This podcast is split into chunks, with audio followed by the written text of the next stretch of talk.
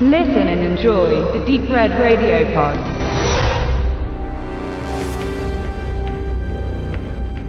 Wir schreiben das Jahr 1998. Wesley Snipes ist Blade. Die Handlung von Blade beginnt im Jahr 1967, als eine Schwangere in ein Krankenhaus eingeliefert wird.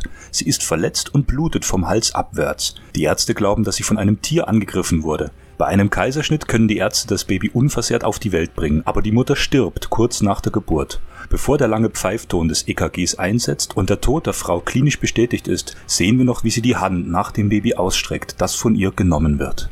30 Jahre später befinden wir uns in der erzählten Gegenwart. Ein junger Mann fährt mit einer attraktiven Frau durch die nächtliche Stadt, Detroit, Michigan. Sie kommen in einen Untergrund-Nachtclub, der sich seltsamerweise hinter den Lagerräumen eines Schlachthauses befindet. Nachdem die Frau mit dem Türsteher kurz auf Russisch gesprochen hat, wird sie mitsamt ihrer Begleitung hereingelassen. Der Mann ist verwirrt, also confused, und versucht, die Regeln des Clubs zu verstehen. Parallel dazu läuft im Nachtclub ein berühmter Remix von New Orders Confusion.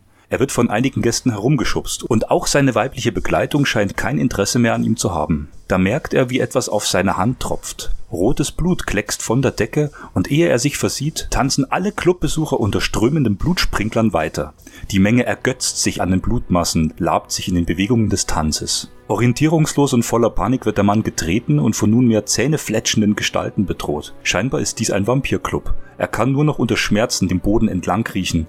Da hört das Lied plötzlich auf, denn ein ungebetener Gast hat die Diskothek, den Blood Club, betreten. Eingehüllt in schwarze Lederkleidung, einschließlich langen Mantel und Sonnenbrille, steht der Daywalker im Raum, wie ihn einer der Vampire kuschend von der Seite bezeichnet. Die Menge weicht zurück und blickt den Eindringling eingeschüchtert, aber dennoch bedrohlich an. Einer der Vampire beginnt mit dem Angriff auf den Daywalker, der Blade genannt wird, und ein spektakulärer Kampf bricht vom Zaun, bei dem Blade viele der Blutsauger mit Pfeilen, Feuer, Silbermunition und natürlich seiner namensgebenden Klinge, seinem Kampfschwert tötet. Als die Polizei und die Feuerwehr eintreffen, ist Blade bereits verschwunden. Bei der Produktion von Blade kamen viele Faktoren zusammen, die den Film bereits nach kurzer Zeit Kultstatus innerhalb des Genres Fantasy, Horror und Actionfilm verschafften. Zum einen ist der Film ein verspieltes, blutrünstiges Spektakel mit ausufernden Actionsequenzen und spektakulären Martial Arts Einlagen, die ihn einerseits im Comicfach verorten, gleichzeitig aber entschieden in die Sparte des Erwachsenenfilms katapultieren. Der Film steht bis heute auf dem Index, was sicherlich auch daran lag, dass viele der Effekte für die damalige Zeit, also Ende der 1990er Jahre, ziemlich echt und harsch aussahen. Hier werden Köpfe abgetrennt, Körper verbrannt und Extremitäten mit Hilfe von Serumtropfen zum Explodieren gebracht. Doch man kommt nicht drum herum, den Film auch als eine wahrhaftige, effektvolle Spaßgranate sehen zu wollen. Die Dialoge sind trocken und mit scharfen Pointen gewürzt. Sie bringen der Hauptfigur, die aus dem gleichnamigen Comic entstammt und dabei als erster schwarzer Vampirjäger in der Kulturgeschichte gelten darf, die nötige Coolness bei, die sie über jede noch so entschieden wirkende Handlungssequenz erhaben macht. Ironie wäre zu viel der Bezeichnung, aber ein vereinzeltes Hinwegsetzen über Motivationsentwicklung scheint hier mehrmals gegeben.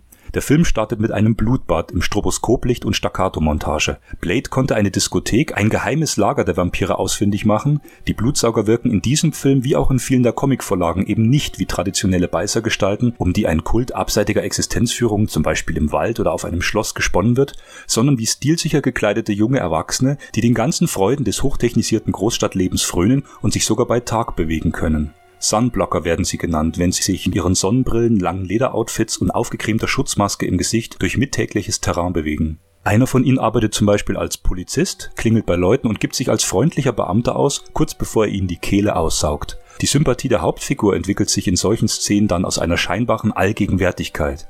Wenn Blade, ebenfalls mit cooler Sonnenbrille und Ledermantel, bereits hinter der Tür wartet, wo ihn weder der vampirische Angreifer noch das potenzielle menschliche Opfer vermutet hätten. Blade betritt den Ausschnitt des Filmbilds zumeist unangemeldet, kraftvoll und mit einem zynischen Spruch auf den Lippen. Der Schauspieler Wesley Snipes, der im Laufe der 1990er Jahre enormen Starstatus erlangte, nutzt dabei die kinematografische Fähigkeit seiner Kameramänner und des Regisseurs, um sich zur endgültigen Ikone des Actionkinos Kinos stilisieren zu lassen. Blade gilt schon lange als vollständigste Rolle von Snipes. Er wurde hierfür mit dem Preis als beliebtester Schauspieler im Bereich Horror, den Blockbuster Entertainment Award, ausgezeichnet, der selbst mit den beiden Fortsetzungen der Vampir-Action nicht mehr an die Virilität und Energie dieser sichtlich auf ihn zugeschnittenen Figur anknüpfen konnte. Er verlor sich im Laufe der Jahre in den negativen Schlagzeilen eines vergehenden Hollywood-Stars und spielte seither fast ausschließlich in schlecht gemachten B-Produktionen mit. Blades Filmpartner, Whistler, der auch in den Fortsetzungen mit dabei ist, wird von dem ehemaligen Musik- und Filmstar Chris Christopherson verkörpert überliefert, der vor allem durch seine Darstellungen unter Sam Peckinpah in Pat Garrett and Billy the Kid 1973 und Convoy 1978 sowie in Michael Ciminos berauschendem Epos Schrägstrich Megaflop Das Tor zum Himmel Heaven's Gate 1980 Berühmtheit erlangte. Hier in Blade spielt er einen gealterten, aber gefeiten Veteran der persönlichen Kriegsführung gegen die Monster einer neuen Zeit. Dabei ist er sowohl Mentor als auch Ziehvater der Titelfigur. Christopherson schaffte durch diesen Auftritt den Sprung in eine neue Kulturära, kurz bevor ihm ein junges Publikum ganz und gar vergessen hätte.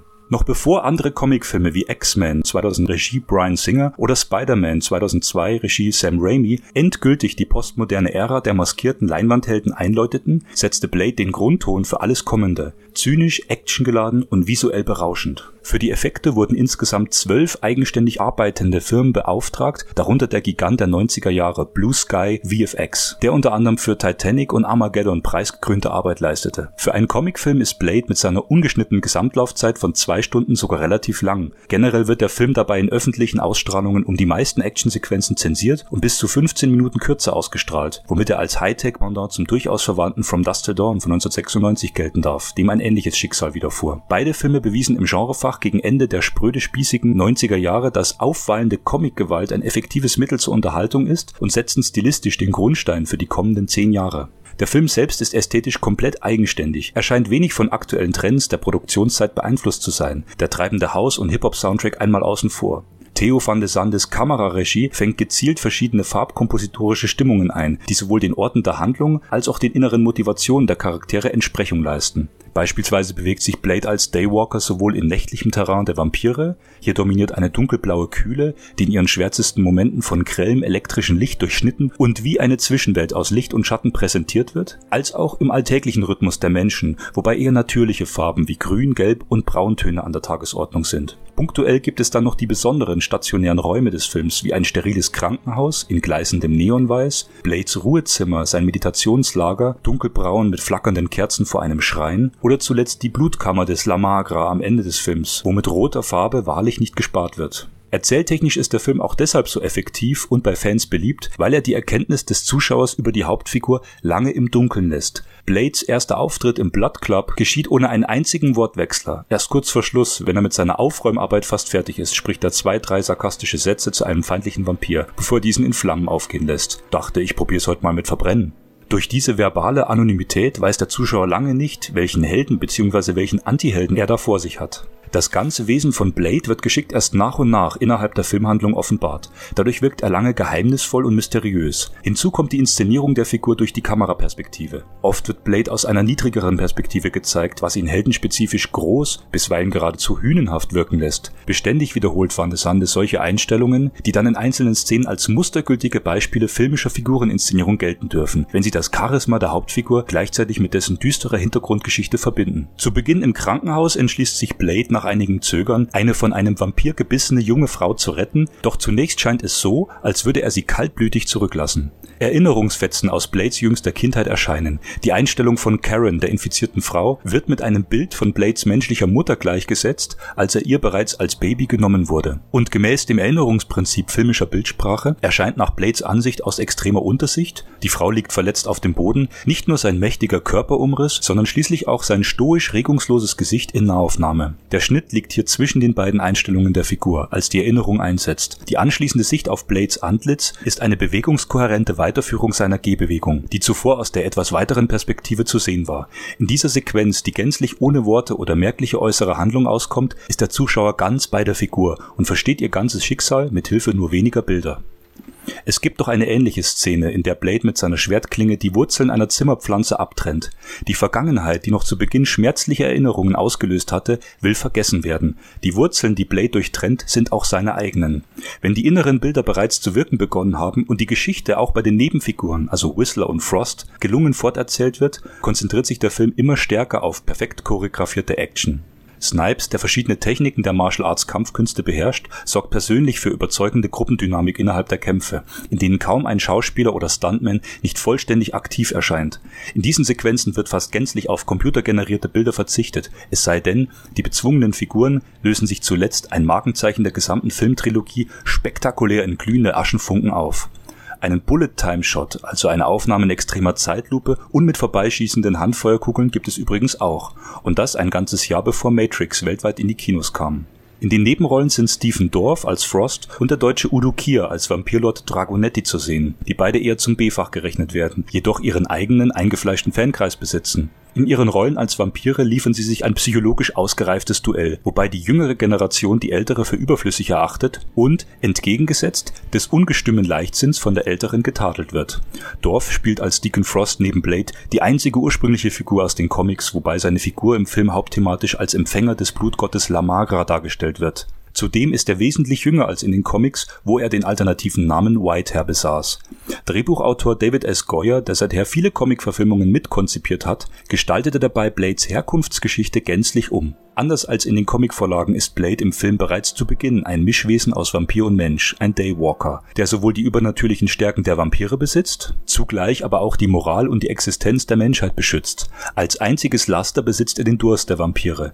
Wie in den Comics wird Frosty als Verantwortlicher für den Tod von Blades Mutter inszeniert, jedoch wurde dort Blades eigenes Dasein als Mischwesen durch den Biss einer weiteren Figur, dem Morbius, erklärt.